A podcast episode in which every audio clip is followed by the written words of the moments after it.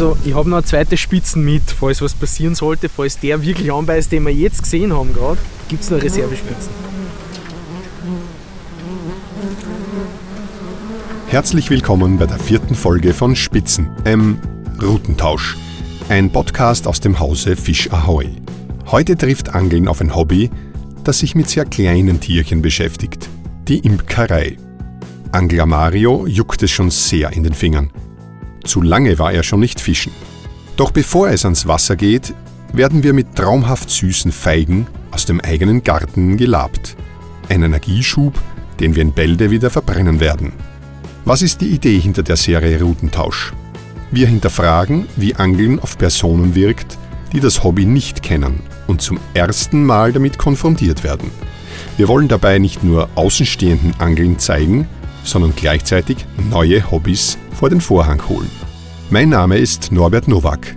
Ich bin Mitarbeiter von Fisch Ahoy und darf die vierte Folge von Routentausch ankündigen, wo es diesmal nach dem Skateboarden auf der Donauinsel noch weiter ostwärts in einen sehr urigen Winkel der Wiener Lobau geht.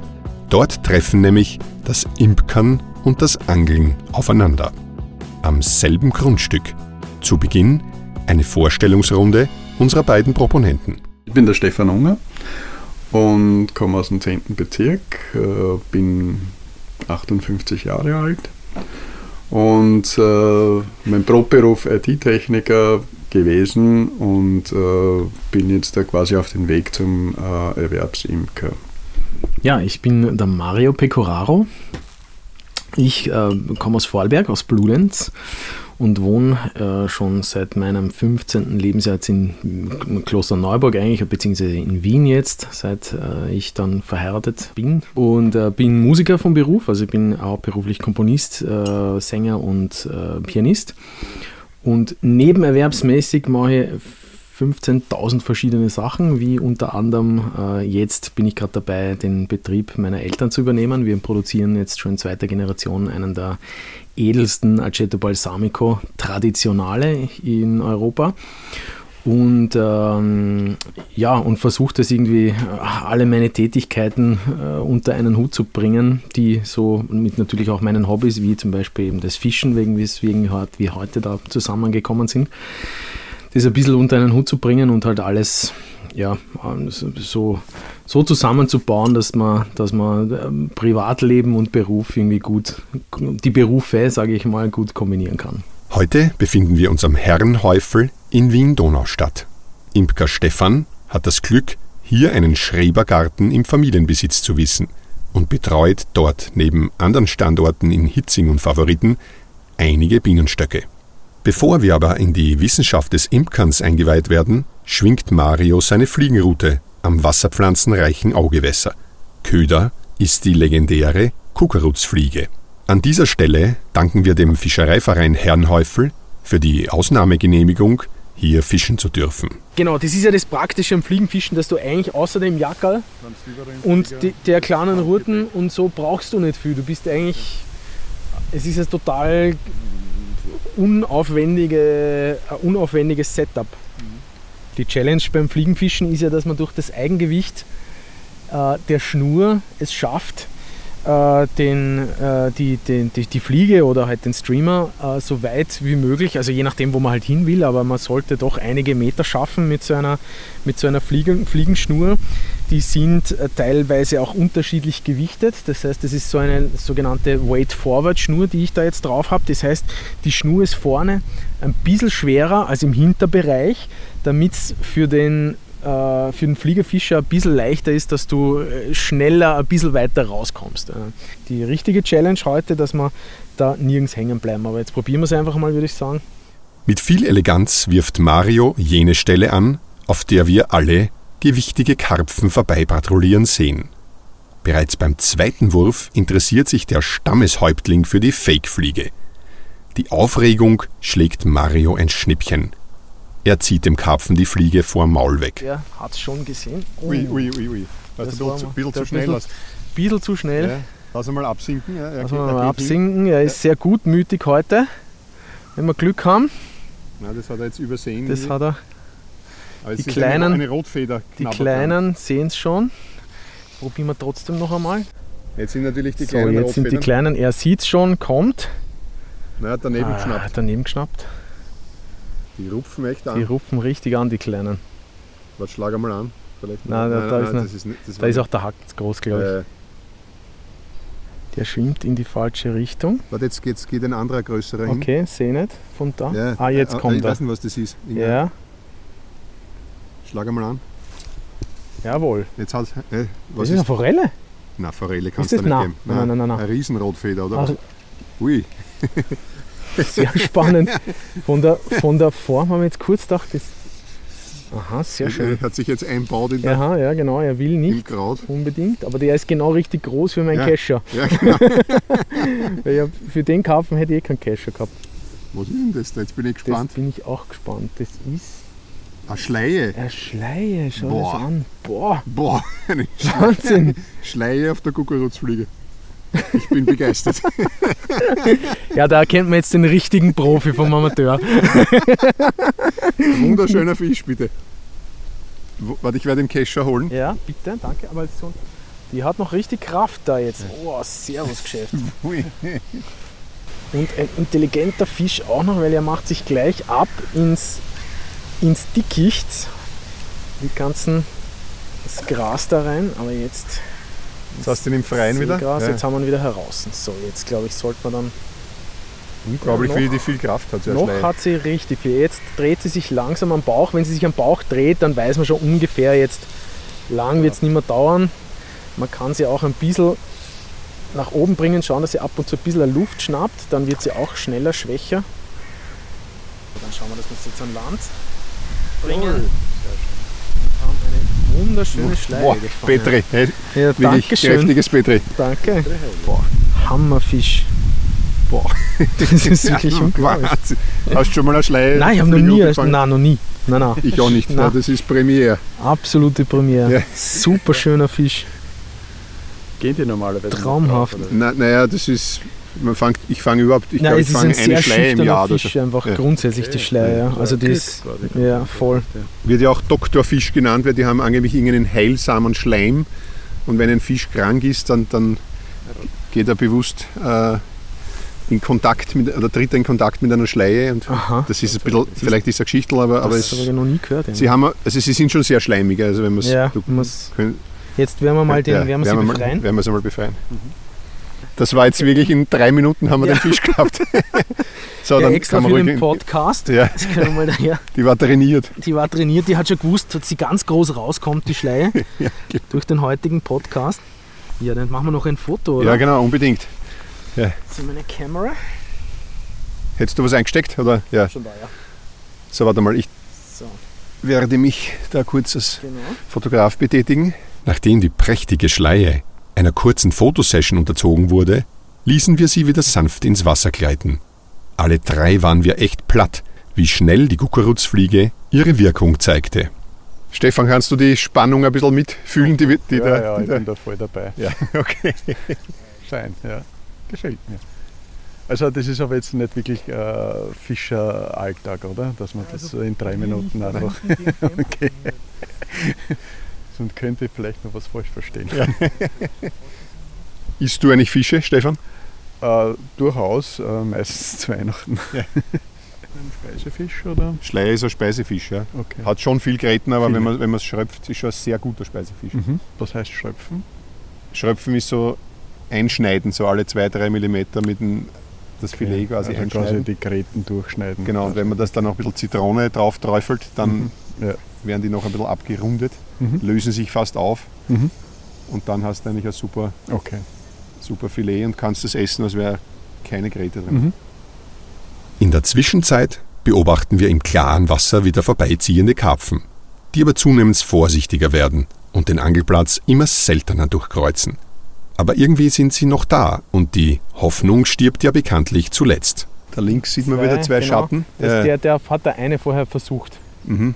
Da war dann die Millisekunde zu spät leider. Ja, wobei man manchmal ruhig aufs Gespür gehen kann. Also wenn, Ja, wenn die größeren, die, die ziehen richtig dann weg. wenn sie ihn nehmen, dann nehmen sie ihn gescheit. Ja. Es war aufs Bleikugel Aha. hat, das hin, hat die hingeschnappt. Sehr skurril. Aha, da hinten hätten wir auch noch einen springen sehen. Schau dir das an. Da geht es ja richtig zur Sache da bei euch. Na, Na, die ist irgendwie ein bisschen. Ah, jetzt kommen die Kaffen. ah, jetzt kommen die Karpfen. Uh, Jetzt müssen wir aber flott sein. Jawohl. Ups. Das reinploppen ist durchaus gut. mhm. Bisschen zu spät. Na. Ui, jetzt sind sie erschrocken. das, Boah, total erschrocken jetzt. aber warum wissen wir nicht? Nein. Boah, da ist eine ordentliche. Jetzt ist ein Kapf. Also, Ah ja, da oder ist ist, das ein, ist das nicht ein Riesenschlei? Jetzt bin ich nicht sicher. Nein, das schaut aber schon aus wie ein Karpfen Ja, oder mit den schon- Schuppen. Nein, nein, es dürfte ein Schuppen. Jetzt bin ich unsicher gewesen kurz. Kommen schon wieder die Kapfen, da hinten sind Ja, wieder da hinten sind wieder Karpfen. Ich bin schon wieder zu weit ja. vorne da. Ja, eventuell nochmal. Sie sind jetzt ein bisschen unruhig. Ja, Fisch. man merkt schon, dass sie jetzt wissen, dass irgendwas nicht ganz Ja, koscher ist. ja. Genau. Wir sehen, den Karpfen ist die Situation hier nicht mehr ganz koscher. Mario resümiert über das Sichtfischen. Auf Sichtfischen ist halt eigentlich ein Traum, ja, weil da hast, da hast dann wirklich die Action, du siehst, was passiert im Wasser, die Spannung steigt, will der, will der den Köder, will er nicht, schwimmt er vorbei und sagt, ah, Scheibenkleister. Wohingegen, wenn es halt, drum bin ich auf dieses äh, Grundbleifischen oder auch, auch Schwimmerfischen einfach nicht mehr so scharf, weil es ist zwar schön, du kannst da auswerfen, die Natur genießen und hoffen, dass da einer anbeißt. Aber beim Fliegenfischen ganz speziell, wenn du im seichten Gewässer fischst, am Bach, äh, äh, am Fluss, hast du halt immer so diesen den direkten Kon Kontakt zum Fisch und den direkten Kontakt zum Wasser. Und das äh, macht für mich eigentlich schon die Magie aus von dieser Art äh, des, des Fischens.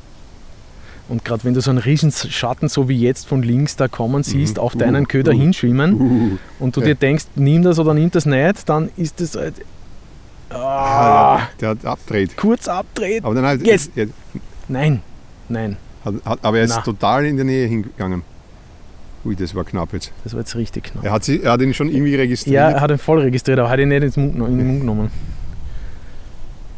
Ah, Auch wenn die meisten mit der Fliegenroute ausschließlich auf Salmoniden angeln, hat auch das Fischen auf nicht-lachsartige seinen eigenen Reiz.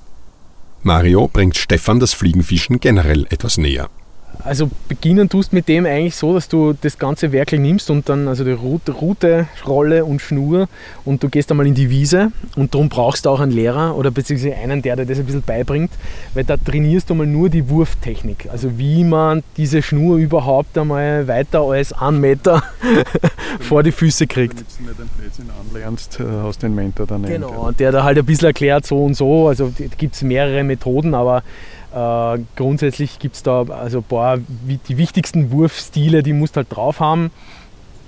Eben den Rollwurf, das ist jetzt, äh, geht jetzt mit dem Blei drauf vorne, mit dem Sieg ein bisschen schwer, aber das ist, du hebst einfach nur die Route auf, schaust, dass das Ding, äh, dass der Köder zu dir her schwimmt und sobald sie auf derselben Höhe ist, wirfst du es nochmal aus. Das ist jetzt, das geht mit der ist eine, Technik für die Trockenfliege, die dann viel leichter natürlich aus dem Wasser steigt und äh, dann wieder nach hinten. Also das hättest du jetzt gesehen, wie es theoretisch funktioniert. Und der normale, der normale Wurf ist quasi immer der ja die grundsätzliche Idee hat, die Fliege während des Werfens zu trocknen.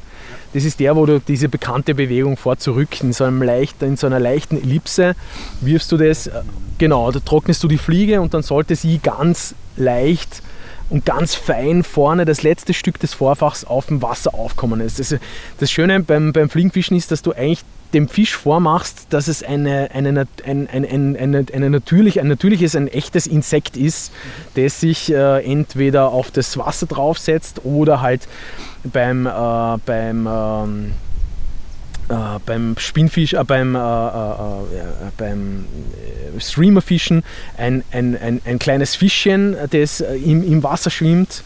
Ähm, und, und dass du den, den Fisch so quasi über, über, überlistest, indem dass du eine, eine natürliche, upsala, na, das war jetzt nichts, äh, eine natürliche, einen natürlichen Fisch nachahmst.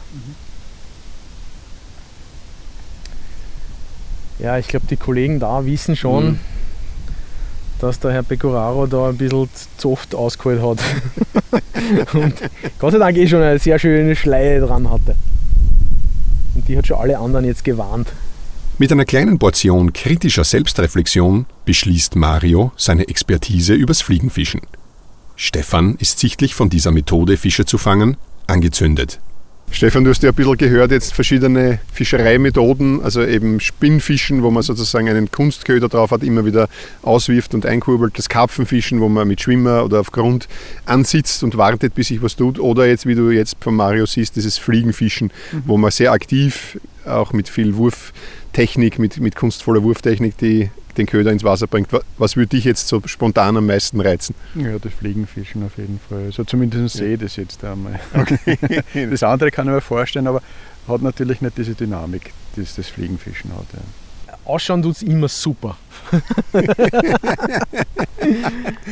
Und alle, die nach dem ersten Tag dann noch, das ist wie beim, wie beim Snowboarden jeder, der einmal snowboardet und, oder, oder, jeder, der zuschaut beim Snowboarden, oder so ist zumindest mir gegangen, und du siehst, wie da die, die den Hang heruntergleiten, total faszinierend. Und dann stehst du das erste Mal auf dem Brett und es scheitert bei mir schon daran, dass ich gar nicht aufstehen kann auf dem Brett. Geschweige dessen, dass es mich sofort umhaut. Und wenn du dann die Motivation noch hast, und das ist sehr ähnlich wie beim Fliegenfischen, wenn du nach dem ersten Tag trotzdem noch die Motivation hast, dass du weitermachst, obwohl du wahrscheinlich gleich mal dir die Spitzen abbrichst und das Ding überhaupt nicht rauskriegst. Also das, das ist nur im Schilf und nur im Gebüsch und nur im Baum.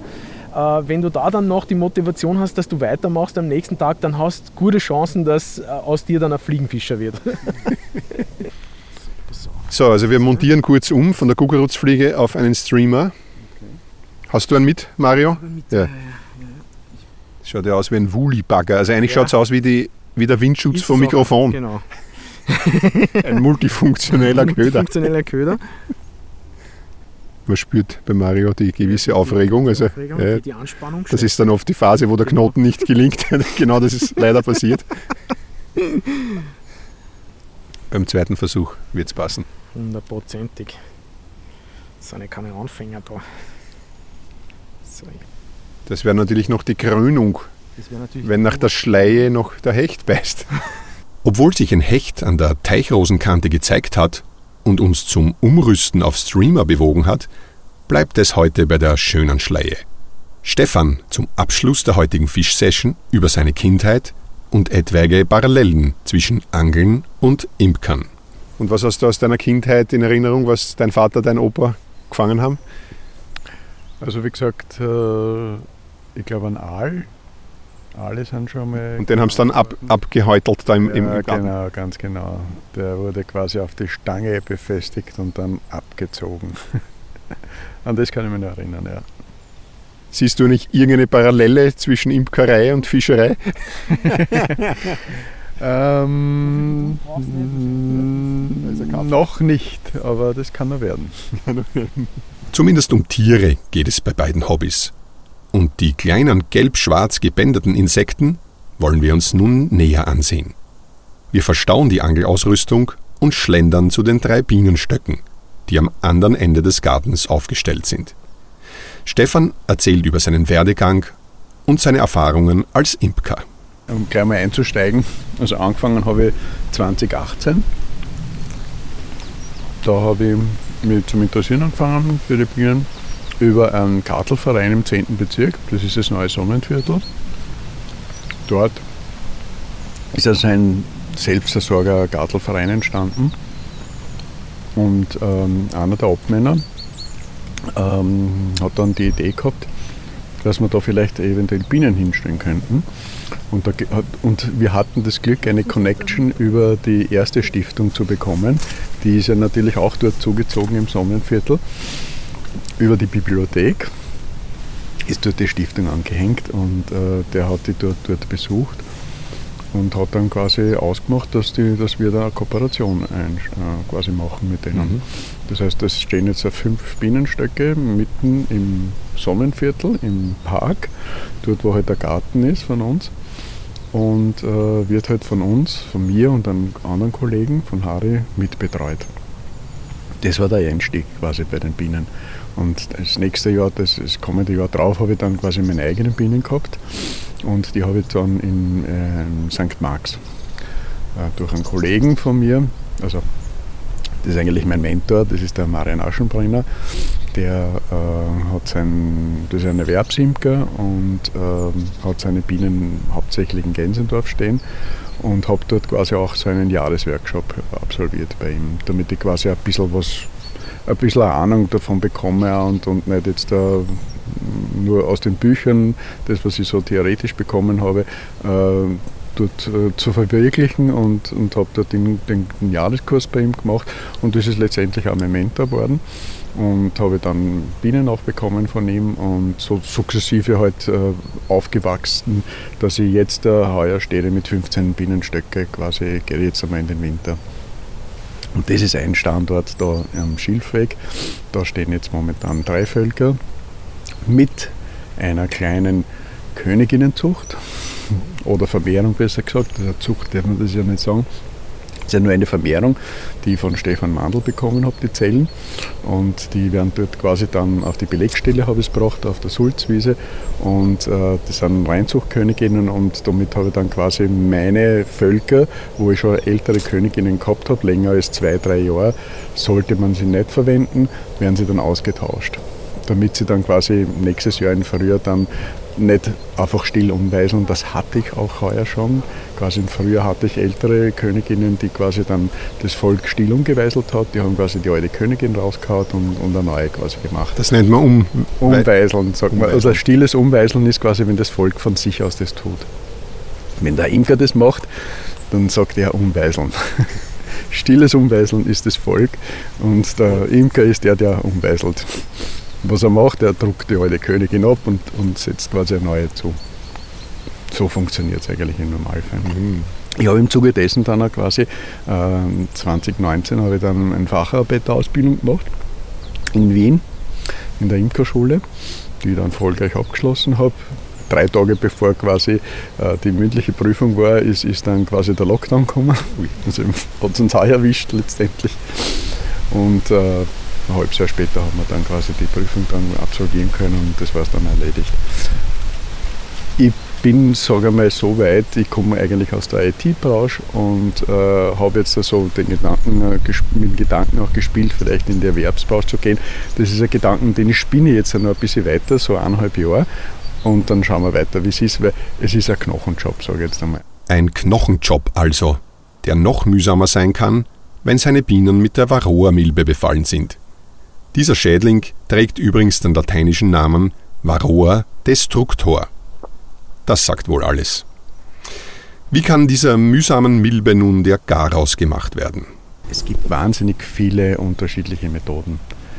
Ähm, die erste Methode, die, sie, die angewandt wurde, das war, war quasi die, die ähm, diese Streifen waren das, oder? Die man in die, in die ja, ja, die sind, die sind später gekommen, aber das erste war quasi die Ameisensäure. Die Ameisensäure, die Ameisensäure war das, das erste Produkt, äh, das quasi der Imker angewandt hat, äh, um der Herr zu werden, den, den, den Tod der, der Völker Herr zu werden. Äh, und danach sind quasi dann diese, diese von Bayer diese Streifen gekommen, wie die alle heißen halt. Äh, da hat man aber dann später bemerkt, dass das quasi doch in das Wachs reingeht und, und diese Stoffe, diese Schadstoffe, durchaus Schadstoffe, können quasi dann äh, für die kommenden Brut äh, problematisch werden, wenn man das nicht korrekt anwendet. Ja. In der Bioimkerei geht es sowieso nicht. In der Bioimkerei gibt es quasi schon äh, gewisse Voraussetzungen. Ähm, das ist das eine jetzt, äh, also von der Behandlung her. Wir, also ich mache das seit heuer quasi eine sogenannte Hypothermie. Das nennt sich Wärmebehandlung. Das ist eine chemiefreie Imkerei, noch nicht ganz. Äh, das von Dr. Wimmer quasi ist das kreiert worden, dieser Varroa-Controller. Durch die thermische Behandlung ist also nun eine nahezu chemiefreie Imkerei möglich. Ist die Königin gesund, kann sie eine durchaus beträchtliche Zahl an Eiern pro Tag legen. Also man geht jetzt davon aus, dass 2000 Eier eine Königin legen kann pro Tag. Mal 21, weil dann beginnen ja die ersten schon wieder zu schlüpfen, ergibt halt eben 42.000. Und äh, die Waben schaffen ca. 10.000. Eine, ein so ein Ränchen schafft quasi beidseitig 10.000 Bienen. Das heißt, mit fünf äh, Rähmchen, vier bis fünf Rähmchen sollte, sollte man durchkommen. Ja, genau. Also das ist wichtig. Mhm. Der Platz muss da sein. Wenn der nicht da ist, dann schwärmen sie. Klar, das kennt man aus der Natur. Genau. Das sind natürlich nie so viele, weil wir halt eben einfach solche Magazinbauten machen, halt, damit die halt Platz haben. Und wir wollen ja den Honig haben ja, und die ganzen anderen Produkte wie Propolis und so weiter. Und es geht nur, indem wir quasi die Bienenvölker aufblasen. Ja einfach das Bienenfleisch so vergrößern, dass, dass, da, da, dass das auch möglich ist, quasi so viel Honig einzutragen. Ja. Also wenn man sich anschaut, quasi in, in, im angestammten Habitat im Wald, irgendwo auf dem Baum oben, das sind vielleicht 3.000, 4.000, 5.000 Bienen, mehr nicht. Und bei uns sind es bis zu 60.000, 70.000 Bienen drinnen. Ja. Also um den Vergleich einfach zu sehen. Ja. Aber letztendlich heute eben durch die Varroa-Milbe ist schon so, dass ähm, die Bienen jetzt da äh, ohne einen Imker eigentlich gar nicht mehr auskommen können. Ja. Also sie würden es fast nicht mehr schaffen, der Imker und ich sage einmal, der ausgebildete Imker. Ja. Also da setze ich schon quasi mhm. äh, einen Punkt, wo ich sage, jeder Liebhaber ja, aber er muss eine gewisse Ausbildung haben, damit er weiß, um was es auch geht letztendlich. Ja. Wo kommt diese Varroa-Milbe eigentlich her? Die kommt aus Asien. Also die wurde quasi halt eingeschleppt, weil halt äh, Genetikmaterial wurde aus der ganzen Welt zusammengesucht und, und die haben es halt ganz gut äh, eingefangen letztendlich und äh, ist dann heimisch geworden. Seit wann circa ist die in Europa? 70, 80er Jahre. Also ich glaube in die 70er Jahre irgendwo Deutschland, Frankreich oder so und das hat sich dann halt quasi ausgebreitet. Das ist dann wirklich sehr schnell gegangen. Geht wahnsinnig schnell, weil durch einen Verflug man rechnet jetzt, der Erfolg äh, hat einen Aktionsradius bis zu drei Kilometer und alles, was dort quasi ist, äh, verfliegt sie meistens. Das heißt, die Biene, wo die Milbe drauf ist, kann woanders rein und dann ist die schon quasi in einem anderen Volk, die Milbe. Ja. Das nennt in, in unserem Fall halt Verflug. Das passiert ganz einfach und so passiert auch quasi auch äh, die Verschleppung letztendlich. Ja. Du hast vorher von Nebenerwerb und Haupterwerb gesprochen. Gibt es eine Faustformel, ab, ab wie viel Bienenstöcken man davon leben könnte? Ja, also das ist wirklich nur für jeden, weil also es muss jeder selber wissen, äh, wie er das schafft, weil das ja quasi ein wahnsinniger Aufwand ist. Ein logistischer Aufwand und ein räumlicher Aufwand. Es hat nicht jeder einen Platz. Und wenn man sich das ausrechnet, bei, bei jetzt sage ich mal, also man sagt ja, bis zu 50 Völker ist das Hobby 50? 50, ja. 50 Völker. 50 Völker. Also, du wirst es wahrscheinlich eh wissen, bei 50 Völker geht schon ganz schön viel Honig raus. Ja. Genau. Bis zu 50 Völker ist es quasi fiskalisch noch als Hobby oder Liebhaberei. Ja, das heißt, du brauchst nichts quasi abführen. Äh, du kannst den Honig verkaufen mit Mehrwertsteuer und das kannst du einbehalten. Ja. Das heißt, du hast jetzt da drei Völker. Genau. Und Du, 15 hast du insgesamt. In, genau. aber, aber, du tust nicht wandern oder wanderst Nein, du auch? Nein, ich wandere nicht. Die stehen fix. Ich bin ein, das sieht man jetzt da nur, aber da, daneben steht quasi ein Fahrrad mit einem Anhänger. Das heißt, ich bin ein, ein Fahrradfahrender Imker. Ah, Verstehe. Ja, da war es schwer mit zehn Völkern zu wandern. Da musst ja, viel, viel radeln. Ja, genau. Also Rad ist jetzt für mich nichts Unbekanntes, weil ich das ja schon seit fast 35 Jahren machen tue. Ich habe das sogar fünf Jahre profimäßig gemacht. Also meine 300.000 Kilometer habe ich schon in den Beinen. Wow. 300.000 Kilometer in den Beinen für die Bienen. Stefan Unger besitzt kein Auto und legt alle Wege mit dem Fahrrad zurück etwas auf Kosten der Lebenszeit seiner Knie, wie er gesteht. Doch wie sieht es eigentlich mit der Lebenszeit der Bienen aus? Die ist unterschiedlich. Eben Sommer, Winterbiene. Warum? Im Winter äh, brüten sie fast nicht. Das heißt, äh, die, die Kräfte, das Kräftezehrendste bei den Bienenvölkern ist die Brut letztendlich. Und natürlich auch das Sammeln. Ja, die Brutbetreuung jetzt. Genau, ja. ganz genau. Weil die Biene ja doch ein gewisses Stadium durchläuft, halt quasi vom Putzen und, und Ammen und, und Verteidigung, bis sie quasi noch ein halbes Leben, das sind dann oft jetzt dann zwei Wochen bis zweieinhalb Wochen, dann quasi als Flugbiene oder Sammlerbiene, je nachdem halt, dann quasi aus dem Stock geht und, und irgendwann kommt sie halt dann immer mehr zurück. Wo sollen Bienenstöcke prinzipiell aufgestellt werden? Der Standort ist ja wichtig. Das heißt, es soll ein relativ trockener Standort sein, kann ein sonniger sein, optimal Halbschatten. Und die Volkstärke ist, ist ausschlaggebend. Das heißt, äh, schwaches Volk ist immer, kränkelt immer herum. Das heißt, man, der, der sollte immer schauen, dass er ein starkes Volk macht. Und durch meine äh, Betriebsweise äh, ist es schon zu einer gewissen Weise auch vorgegeben. Und ich versuche das halt dann auch stark zu halten. Und ich habe quasi die Völker, die da eingewindet sind, auf sechs Rämpchen quasi hackedicht voll. Also da spielt es sich ab und, und ich muss natürlich auch dementsprechend auch äh, Zucker reingeben, damit ich quasi dann ein bisschen früher halt dann schaffen, das Ganze. Ja, ganz genau. Ja. Was nimmt man da für einen Zucker? Ganz normalen Zucker. Als Bio-Imker natürlich äh, biologischen Zucker. Und äh, das wird quasi mit einem Wasser äh, gemischt. Also wir mischen, wir fangen meistens nach der Ernte sofort an 1 zu 1, das heißt ein Teil Zucker, ein Teil Wasser. Das wird den Bienen verabreicht und damit wird, werden dann meistens Waben gebaut. Ja, das ist so der Wabenumtrieb und so weiter. Und äh, für die Einlagerung wird dann 3 zu 2 verwendet, drei Teile Zucker, zwei Teile Wasser und den müssen aber die Bienen umarbeiten noch. Ja. Früher kommt meistens der Zuckerteig rauf, äh, weil es quasi ein bisschen so einen Anreiz gibt, äh, um, um die Brut und so weiter, um, um die Aktivitäten halt wieder fortzusetzen, weil man schaut ja, dass man ja im Frühjahr durch diesen Massenwechsel, das heißt der Abgang der, der Winterbienen, bis zum Aufstieg der Sommerbienen, das ist so ein kurzer Zeitpunkt, wo man halt sagt, der muss funktionieren, weil wenn der nicht funktioniert, hat man keine starken Völker quasi, um dann eben, wenn dann die Kirsche, man sagt, die Kirsche ist so der erste Marker, wo die Volltracht beginnt, damit die Völker auch stark genug sind, quasi, um das einzutragen. Ja. Mhm. Und dann, die müssen wirklich stark sein und gesund sein, ja. sonst funktioniert das halt einfach nicht. Und sind Sie da schon, schon vollzählig? Noch nicht, oder? Wenn die Kirsche bei der Kirsche die wachsen da, an, da geht es dann los, so richtig. Genau, ganz okay. genau. Aber sie müssen wirklich Rede sein, das heißt, mhm. der Bruder muss so voll sein, dass die das dann nach oben einlagern. Ja der Vorteil ist, was ich halt habe, ist, äh, ich habe schon ausgebaute Honigrämpchen. Das heißt, ich werde, ich setze quasi, mache das Abschwurgitter drauf, setze dann quasi eine Honigzage drauf. Das ist schon schon fertig mit Wachs ausgebaute Rähmchen, die die Bienen quasi äh, in Besitz nehmen können, reinigen können und dann sofort einlagern können. Also schon leere.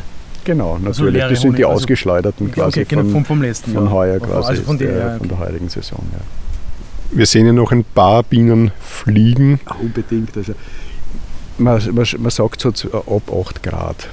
8 bis 10 Grad, das ist die Temperatur, wo die Bienen rausfliegen. Und sie wollen auch rausfliegen. Ja. Das heißt, das ist, ist die Flugbienen, die fliegen ganz gerne und sie bringen, solange es noch geht, Pollen ein. Das tun sie auch. Äh, das ist für mich immer ein Marker, ohne dass ich jetzt das Volk äh, um jetzt den Deckel aufmache, um reinzuschauen, äh, wie es dem Volk geht, mache ich einfach diese Fluglochbeobachtungen und beobachte sie, was sie da halt dann tun, was sie quasi eintragen. Da kann man wahnsinnig viel quasi erfahren aus denen, ohne dass man jetzt wirklich eingreift. Jeder Eingriff ist immer Störung. Ja, und genau zu dieser Zeit, weil ich habe es auch bemerkt, wie ich das Futtergeschirr runtergenommen habe, die sind in Verteidigungsmodus. Sobald ich den Deckel aufmachen tue, der Abdomen geht nach oben und der Speer oder die Spitze ist schon drauf. Da könnte schon jemand kommen und, und will uns was wegnehmen oder was tun. Ja. Wie weit ist eigentlich der Flugradius von den Bienen? Der ist ca. drei Kilometer, aber die sind sehr ökonomisch. Das heißt, meistens finden sie in der Nähe irgendwo was. Also drei Kilometer ist ja wirklich, wenn, wenn ich da Wüste hätte und, und dann noch zwei Kilometer, was ist, dann fliegen sie. Aber die, sie sind sehr ökonomisch unterwegs und schauen, dass sie halt da in der Nähe irgendwo was bekommen. Und das tun sie auch. Ja. Wir haben das Glück auch in der Stadt, dass wir so divers sind, dass es immer irgendwo was gibt. Pollen hauptsächlich auch jetzt in dieser Zeit. Ja. Das ist eben für die Winterbienenaufzucht sehr wichtig. Ich wundere mich immer, wenn man hört von so Waldhonig und Wiesenhonig, ob die, die Bienen werden nicht so genau unterscheiden, oder? Überhaupt nicht. Nein, das kommt immer aufs Angebot an. Es gibt natürlich äh, alte Hasen, Imkerhasen, die, die wissen schon, die, die, die reizen die Bienen quasi mit äh, Waldtracht. Wie die das machen, weiß ich jetzt nicht, aber ich weiß, dass es es gibt. Die, die reizen die und äh, trainieren sie an quasi. Also man kann auch Bienen antrainieren. Aber das sind jetzt Aubienen, kann man sagen, ne? Lobauerbienen. Das sind Lobauerbienen, ja, ganz genau. Ja. Da gibt es dann den Lobauer Honig. Ganz genau, ja. Echter Lobauer Honig. Mit höchster Wahrscheinlichkeit auch mit Nationalparkanteil. Dieser beginnt ja auf der anderen Seite des Wassers. Wo wird der hochwertige Honig nun verarbeitet? Äh, also ich selber habe jetzt keinen Raum, das mache ich bei einem Kollegen, der ist im Kaisermühlen zu Hause. Das ist da gar nicht einmal so weit, da bin ich in einer Viertelstunde auch mit dem Fahrrad dort und kann dort quasi seinen Schleuderraum benutzen. Ja. Also die Verarbeitung vom Schleudern jetzt des Honigs, äh, das mache ich jetzt noch alles extern.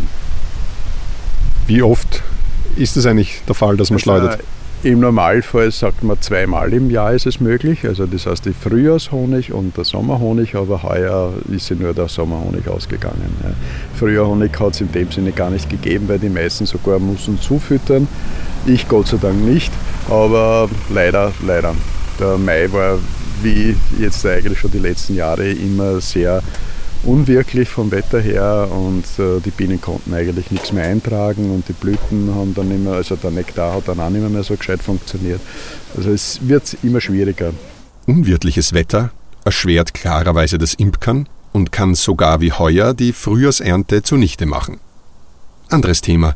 Was hat es nun mit dem Festwerden eines Honigs auf sich? Ich sage mal so, ein, ein jeder, jeder Honig, außer jetzt der chinesische, der eigentlich kein Honig ist, äh, wird fest.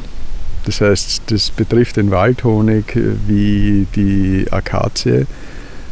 Das geht nämlich um das Verhältnis, äh, das Zuckerverhältnis quasi zwischen äh, Traubenzucker und Glucose. Und äh, bei uns ist es halt so, dass äh, sehr viel Obstblüte dabei ist und der wird relativ schnell fest.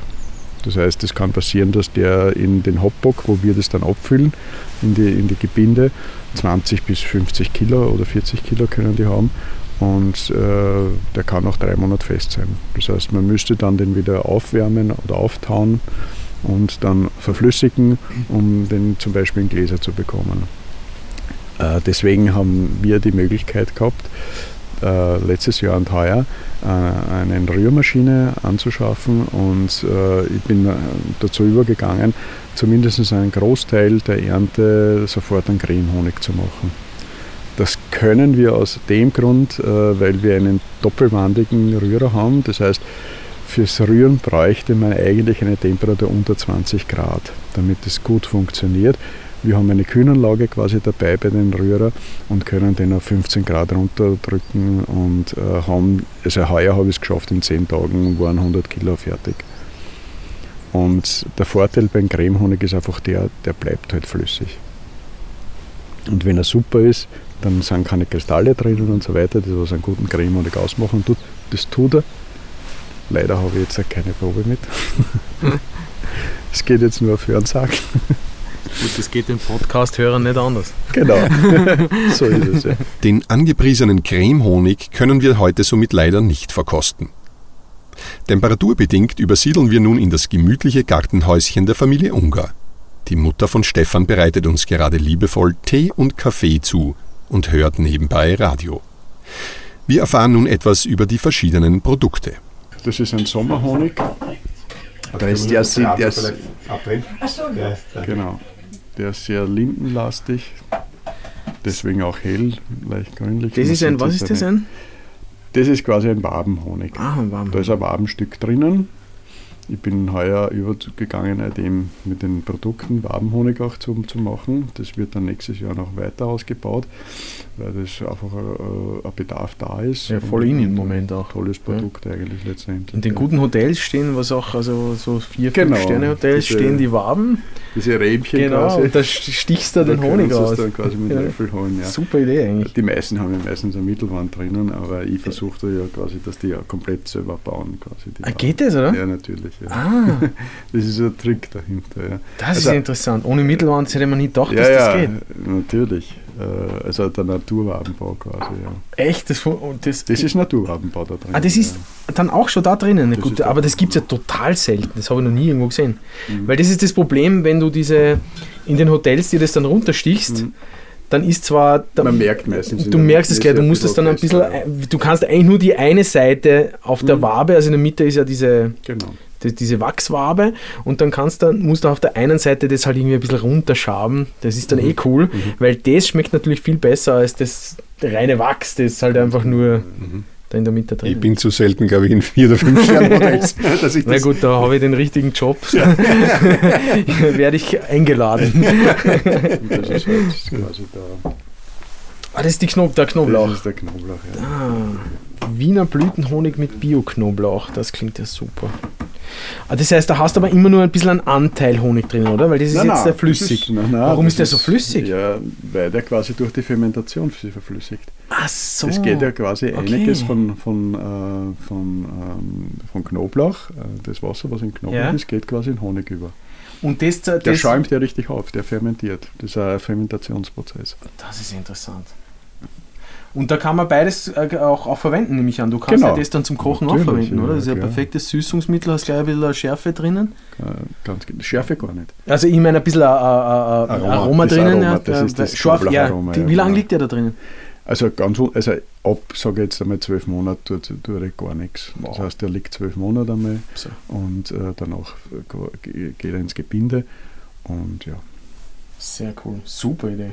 Mhm. Ein kleines Gläschen mit integrierter Wabe, aufgedruckten Koordinaten, die den Standort der Bienenstöcke anzeigen, und einem Radler. In Honigwasser fermentierter Bio-Knoblauch aus dem Machfeld. Stefan Unger legt Wert auf Regionalität und Nachhaltigkeit. Ja, und natürlich auch jetzt äh, meine Geschichte heute, der radfahrende Imker noch drauf auf der Etikett. Ah, jawohl. Also eigentlich das perfekte Nachhaltigkeits... Genau. Genau. Ich glaube, Also nachhaltiger kann man Honig nicht mehr Fast produzieren. nicht, ja, fast nicht, ja. Fast nicht. Ja, aber wie machst du das? Wie kommst du dann von A nach B? Weil ich weiß nur, also ich, ich habe mal, wie ich äh, 15 war, habe ich Bienen gehabt, Mhm. aber super amateurmäßig natürlich nur. Also, bei mir haben es alles, wenn ich das alles gewusst hätte, was du weißt, dann hätte ich viel mehr ernten können wahrscheinlich. Mhm. Aber ich weiß nur, das ist irrsinnig viel Material, das man durch die Gegend schleppen muss. Also das, Durchaus, ja. das Also da ist das Management gefragt. Ja. Ich habe dann schon vor, äh, in der Zukunft, ich hoffe, dass das nächstes Jahr dann geht, das alles quasi auf einen Anhänger drauf bekomme. Wow. Auf einen Elektroanhänger quasi. Mhm. Und der schafft 150 Kilo. Also das ist dann mit dem Fahrrad auch dann noch möglich. Ja, aber da hast du eh schon deinen USB. Ja, genau. Genau, Stefan Unger als der radelnde Imker. Ein echtes Alleinstellungsmerkmal. In der Marketingfachsprache bekanntlich als USP bezeichnet. Möge es Stefan viel Glück bei der Vermarktung seiner Bienenprodukte bringen. Allerdings sicherlich noch ein harter Brocken Arbeit, bis das Geschäft so richtig rennt. Bei einem abschließenden Spaziergang durch die Au plaudert Mario noch über den Entspannungsfaktor Fischen. Der ganze Schwachsinn des Tages ist da gleich einmal abgelegt. Richtig.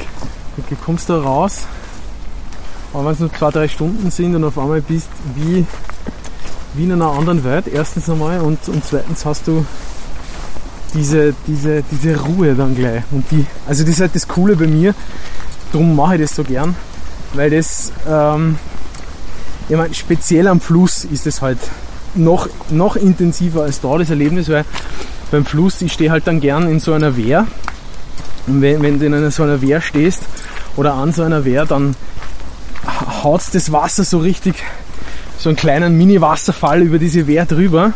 Und dieses Rauschen, man nennt es in der Musik, also in der Fachsprache im Studio ist das sogenannte pinke Rauschen. Es gibt verschiedene, das weiße und das rosa äh, Rauschen, die, die unterscheiden sich ein bisschen in den Frequenzen. Und das ist ein ganz breitspektriges, ähm, quasi alle Frequenzen, die man hört, äh, die das menschliche Ohr wahrnimmt, sind da in der gleichen Lautstärke. Und ähm, das ist eigentlich der ähnliche Sound wie ein, wie ein, ein Wasserfall, so eine Wehr. Und das ist für meine Ohren aus irgendeinem Grund ist das wie so ein Reset-Button. wenn ich das, wenn ich wieder hinstelle und dann höre ich mal zwei Stunden einfach dieses Rauschen, dann ist das für mich wie neu geboren.